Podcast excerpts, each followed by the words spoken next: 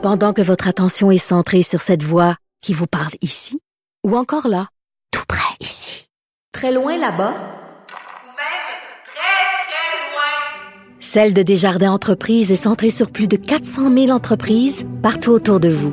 Depuis plus de 120 ans, nos équipes dédiées accompagnent les entrepreneurs d'ici à chaque étape pour qu'ils puissent rester centrés sur ce qui compte, la croissance de leur entreprise. La Banque Q est reconnue pour faire valoir vos avoirs sans vous les prendre. Mais quand vous pensez à votre premier compte bancaire, tu sais, dans le temps à l'école, vous faisiez vos dépôts avec vos scènes dans la petite enveloppe. Hmm, C'était bien beau. Mais avec le temps, ce vieux compte-là vous a coûté des milliers de dollars en frais, puis vous ne faites pas une scène d'intérêt.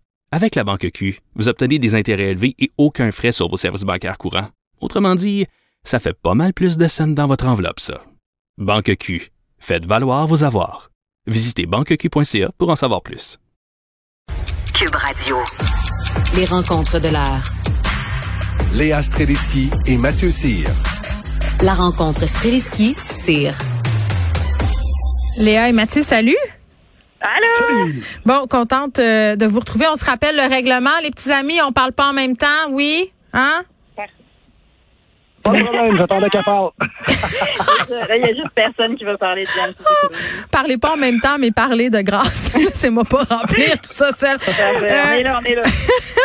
On va parler euh, de la page satirique euh, de Mime Politique, Le Revoir. Moi, une page euh, que j'aime beaucoup, euh, qui est fermée après des allégations euh, d'inconduite sexuelle envers l'un de, de ses fondateurs. Et je souligne au passage que il y a un des, des fondateurs, un des cofondateurs euh, de la page Le Revoir, Jean-François Marquis, qui poursuit la page dit son nom parce que son nom est sorti l'été passé dans la foulée du mouvement, euh, l'été d'avant, pardon, pas l'été passé, l'autre été d'avant, bon, vous me suivez, euh, dans la foulée du mouvement, moi aussi, là, quand il y avait toutes sortes de d'allégations sur les médias sociaux qui touchaient toutes sortes euh, de personnalités dans plein de milieux. Donc vraiment, le site Le Revoir, là, qui a beaucoup de difficultés. Euh, je te laisse commencer, Mathieu. Ben, c'est c'est c'est quelque chose, c'est toujours spécial quand on voit que ça arrive dans le camp de la gauche. Euh, puis ça, il y a un clivage, je veux pas entre la gauche puis la droite là-dessus. J'ai vu, euh, j'ai vu ce que Richard Martineau avait tweeté tantôt. Euh, il avait dit le nom de la personne. Et puis, moi, j'ai, où est-ce que j'ai un bémol, c'est quand ils disent que euh, tous les gens qui écrivent pour le revoir ne sont pas le revoir, mais ce qu'ils signent, c'est de façon anonyme. Fait qu'à partir du moment où est-ce que tu signes de façon anonyme, c'est comme si tu endossais le collectif. Ouais. Fait qu'à quelque part, t'as pas le choix de fermer la- la page au complet quand quelque chose de genre arrive. tu sais. Ben vraiment la page au complet parce qu'on comprend que c'est plusieurs personnes qui sont quand même euh, rédacteurs euh, à ce site satirique qui faisait quand même, en tout cas, euh, j'ai l'impression œuvre utile là, Mathieu. Ben, il faisait œuvre utile, je dis pas le contraire, sauf que quand tu signes pas tes articles, puis que ça peut être n'importe qui dans la boîte qui les écrit, dès qu'une personne est accusée, ça peut être cet accusé-là qui l'écrit dans la tête de- du public qui lit les articles, donc t'as pas le choix, tu sais, tes échecs et maths, à quelque part, si, si, exemple, un des journalistes de la presse est, euh, est accusé d'allégations sexuelles, blablabla, tout ça, qu'il y a des choses contre lui. Ben, on fermera pas la presse seul- là. Ben, exactement, parce qu'il signait ses articles. Fait qu'on sait Ouais. très bien que ça peut pas être l'autre ou l'autre journaliste qui écrit ça. Tandis que quand tu signes pas, n'importe qui devient suspect. Fait qu'à ce moment-là, t'as pas le choix de fermer, je pense. Mais oui, puis là, euh, en tout cas, puis je, je vais être curieuse de savoir euh, ce que t'en penses. Là, euh, on dirait, j'hésite à le nommer euh, l'homme qui est l'objet d'allégations. Là, moi, je l'ai lu, la publication euh, de son ex-conjointe qui dénonce des gestes qui sont très, très graves. Euh, on parle de violence conjugale, on parle d'agression sexuelle. Tout ça, c'est présumé, évidemment. là, C'est sous la foi d'un témoignage d'une personne. Puis je suis pas en train de dire que je ne crois pas cette personne-là, mais ce sont des dénonciations qui ont lieu sur les médias sociaux. Je sais pas s'il y a des plaintes à la police euh, et tout ça. Donc c'est pour ça que j'hésite à, le nommer. Le fait que Léa, ça soit des dénonciations encore là euh, sur les médias sociaux qui mènent à la fermeture euh, d'un site, comment tu vois ça? Ben, je trouve ça très moderne. Je trouve que ça ressemble à énormément de choses qu'on vit dernièrement. On en est souvent parlé. On en est parlé hier dans le cadre de Pascal Nadeau. Euh, on peut plus, on peut plus renier que les médias sociaux ont maintenant cette espèce de poids et servent d'une sorte de, de, de procès ou de tribunal avant le tribunal. je j'appuie le qu'ils aient fermé la page parce que je suis d'accord avec Mathieu, c'est-à-dire que c'est leur anonymat qui est venu leur tirer dans le pied quelque part. Ouais. C'est que jusqu'à maintenant, c'est ça qui faisait aussi la beauté du revoir, c'est que quelque part, il y a personne qui, qui prenait le mérite de, de- des blagues, tu sais. Mais sauf que là, je vois pas comment ils allaient survivre à ça. Puis quelque part, ben ils meurent un peu de sa belle mort dans le sens que tu sais, c'est un peu un geste noble dans la mesure où est-ce que ça veut dire qu'il croit la victime. Euh, c'est ça aussi. C'est c'est très moderne, là. C'est très moderne et ils ont agi vraiment On- rapidement. On marche, on marche beaucoup sur des œufs, hein. T'as-tu remarqué?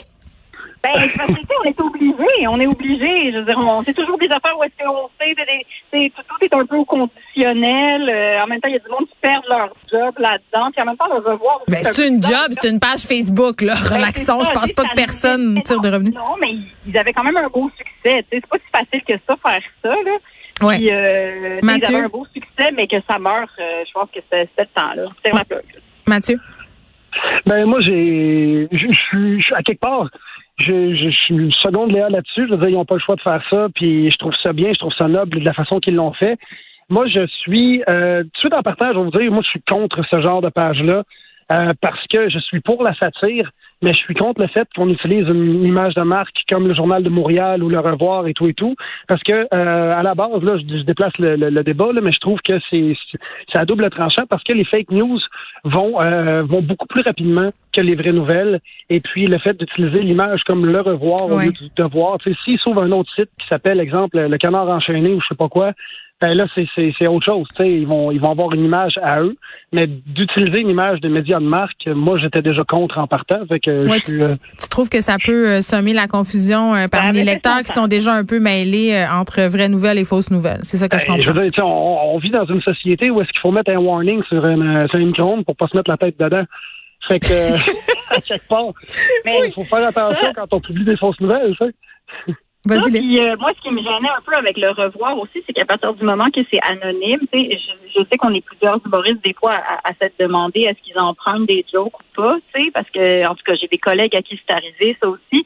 Puis je dis pas qu'ils volaient des jokes, je dis juste que tu sais, c'était pratique aussi ça. Tu sais, l'anonymat fait que tu sais pas qui qui s'est promené où, c'est qui qui écrit les jokes. euh, tu sais, Mm. fait que je sais qu'il y avait des humoristes qui demandaient des fois, c'est honnête cette affaire-là?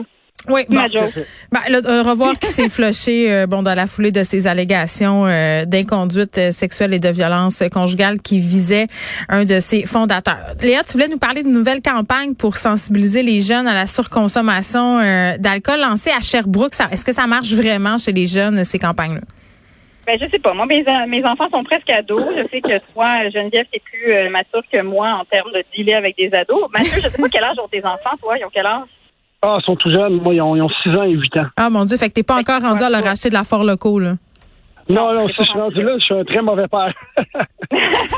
Effectivement. Mais oui, ils ont fait une campagne de sensibilisation, puis je trouve ça assez euh, intelligent. Je dirais que ça, ça, ça fonctionne dans le sens des jeunes, c'est-à-dire que plutôt que de leur faire la morale ou de leur dire de ne pas boire, ben, ça leur apprend un peu à boire. C'est-à-dire que ça leur dit de ne pas avoir honte de, de demander de l'eau.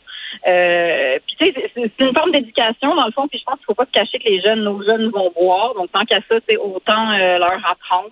Fait qu'ils font un peu une campagne comme, euh, ça part un peu du principe de dire, je préfère qu'ils boivent dans mon sous-sol que qu'ils boivent. Ben oui, euh, mais dans c'est comme le sexting puis toutes les campagnes sur Ben, les relations ça. Il faut- sexuelles. Il faut leur apprendre. Mais moi, mon fils, cela dit, a vécu quelque chose de génial. Quand cet, cet, cet, euh, automne à l'Halloween, euh, il a mangé trop de bonbons puis il a vomi sa vie. Et ça va tellement me servir comme leçon. Ça va tellement me servir. Alors, il le sait, il s'en souvient. Il a, été capable de faire un plus un dans sa tête. Fait que maintenant, emmène-en de la forme locaux. Je vais dire, tu ton sac de bonbons, hein? Ben, c'est la même affaire. Mathieu, est-ce que tu anticipes ce moment-là, toi? Parce que là, tes, tes, tes enfants sont, sont vraiment jeunes, mais moi, c'était une question que je me posais beaucoup quand ma fille est rentrée au secondaire. Ça va être quoi ma politique éditoriale sur la drogue et l'alcool? Et moi, elle a juste à lire euh, mon livre pour pouvoir absolument invalider tout ce que je vais y dire. Là. Elle va dire, ben là, toi, maman, t'étais 45 fois pire que moi. Euh, ça va être quoi, toi, ta politique? Ben moi, c'est c'est d'y aller avec ses propres expériences, puis je me fie au. Je vais essayer de me donner le plus d'outils possible à mes enfants pour qu'ils aient le jugement requis pour prendre les bonnes décisions. C'est euh, c'est dans cette optique-là que je vais y aller. Puis pour ce qui est des jeunes, tu sais, puis ou, ou la surconsommation en général, moi je pense qu'il y aurait beaucoup moins de consommation si on mettait le nombre de calories qu'il y a dans chaque drink. Ça a l'air con, là. Ah tu ben. sais, si- ben oui.